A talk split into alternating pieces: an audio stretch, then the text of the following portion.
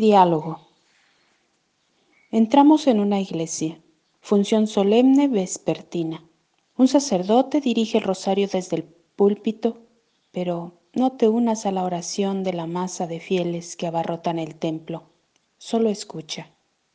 ¿Te das cuenta? No ha acabado el sacerdote el Dios te salve María y ya ha comenzado el auditorio el Santa María. No ha pronunciado la última palabra del Madre de la Divina Gracia, Madre del Buen Consejo, y ya le han cortado con el ruega por nosotros. De las 500 almas aproximadamente que hay en el templo, ¿cuántas se habrán fijado en una sola Ave María? De paso, ha entrado esa joven en la capilla. Viene de la oficina y llega para visitar al Señor. Se ha santiguado, se ha arrodillado ha comenzado su monótona costumbrista oración o estación a Jesús sacramentado. Luego se ha levantado y se ha ido. Me acerco al sagrario y le pregunto muy quedo al Señor, pero Señor, ¿te ha dicho algo? ¿Habrá sentido algo de lo que te decía? Una señora anciana hace tiempo que no puede salir a la calle le aqueja una rara dolencia. Antes jamás perdía la misa por la mañana, su función religiosa por la tarde. Ahora se ve recluida en casa. Ante un retablo barroco de estampillas y lamparillas, se pasa las horas rezando. Lo malo es que, mientras desgrana rosarios y más rosarios, sigue de cerca las conversaciones de toda la casa alza la voz para dar órdenes. Se entera a través de los visillos de todo lo que pasa, pasa y repasa la calle y hace sus consiguientes comentarios. Los que la conocen al verla rezar tanto, exclaman, es una santa, se pasa todo el día rezando y Dios, ¿qué dirá? Tres cuadros y una misma realidad. No rezamos. Orar es más. Orar es coger el corazón, elevarlo de las menudencias de la tierra y colocarlo a la altura del corazón de Dios.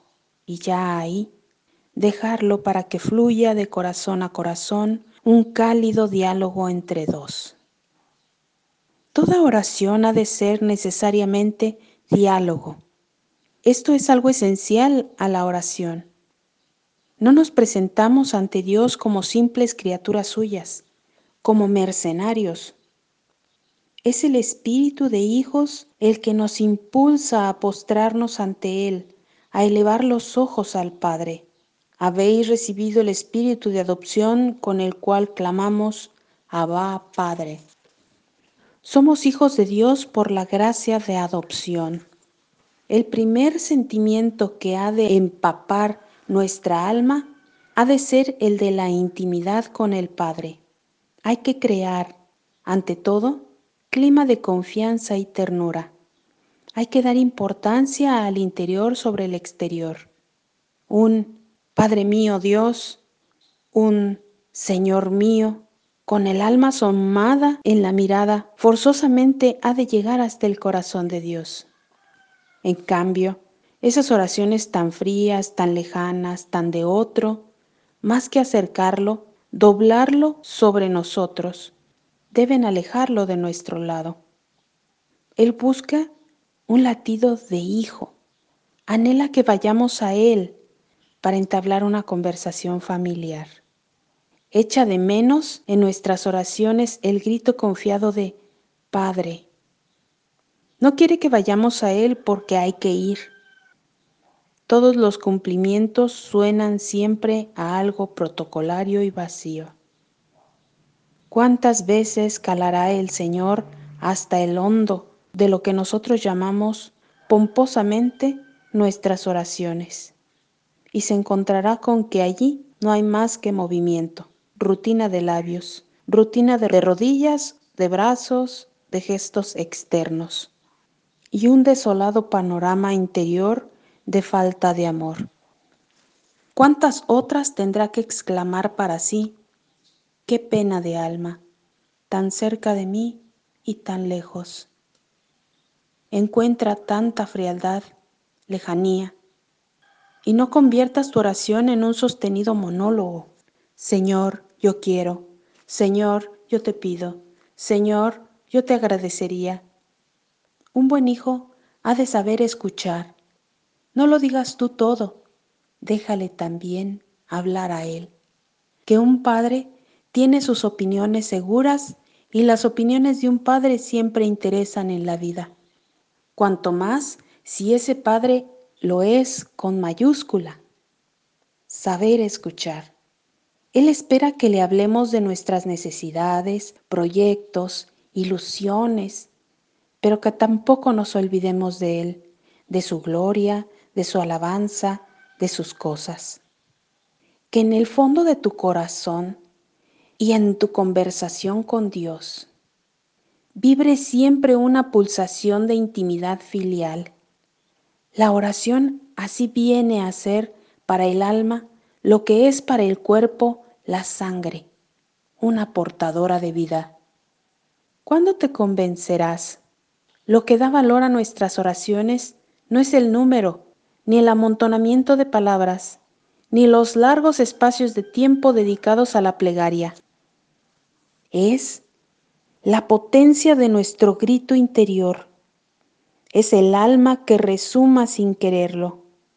San Agustín, gran psicólogo del corazón, escribía, Del mismo modo que el incienso no se puede elevar por el aire, ni exhalar perfume alguno si no está puesto sobre las ascuas? Así, la oración no tiene fuerza para subir al trono de Dios si no está animada por el fuego del amor. Y otro gran amador de nuestros días, Carlos de Foucault, decía, la mejor oración es aquella en que hay más amor. A Dios le llega tan solo el latido de tu corazón.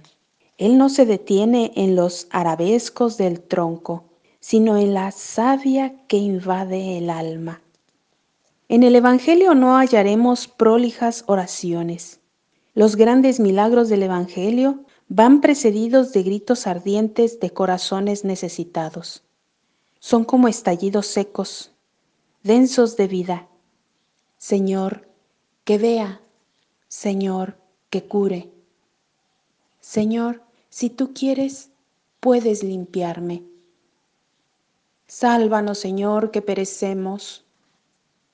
Jesús, Hijo de David, ten piedad de mí, que tengo una hija enferma.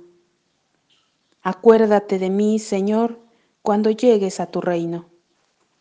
¿Cómo vapulean esos gritos nuestras pobres somnolentas oraciones ante el sagrario?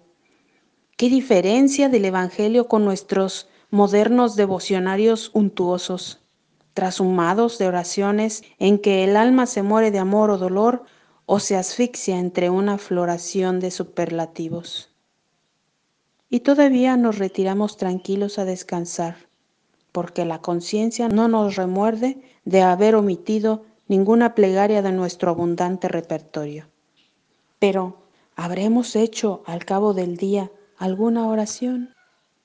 Se han movido nuestros labios, pero no hemos puesto alma en nuestro trato con Dios. ¿Y la oración sin alma que le informe, qué valor tendrá delante de Dios?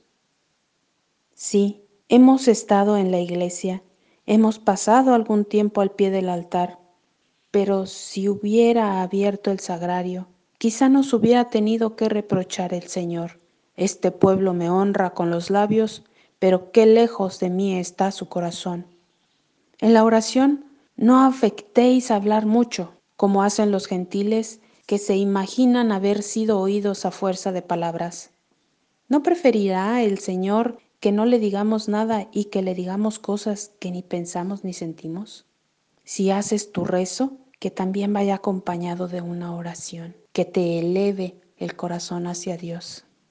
Señor, que cuanto me acerque a ti, nunca te sienta como un Dios lejano y solo. Que mis ojos te adivinen siempre bajo la forma atrayente de Padre. Unge mis labios de ternura. Pon en mi alma el espíritu de adopción, que mis oraciones fluyan suavemente de corazón a corazón por cauces de intimidad caliente, y que mi último diálogo contigo sea el mejor, porque lo hice con un más fino acento de amor filial.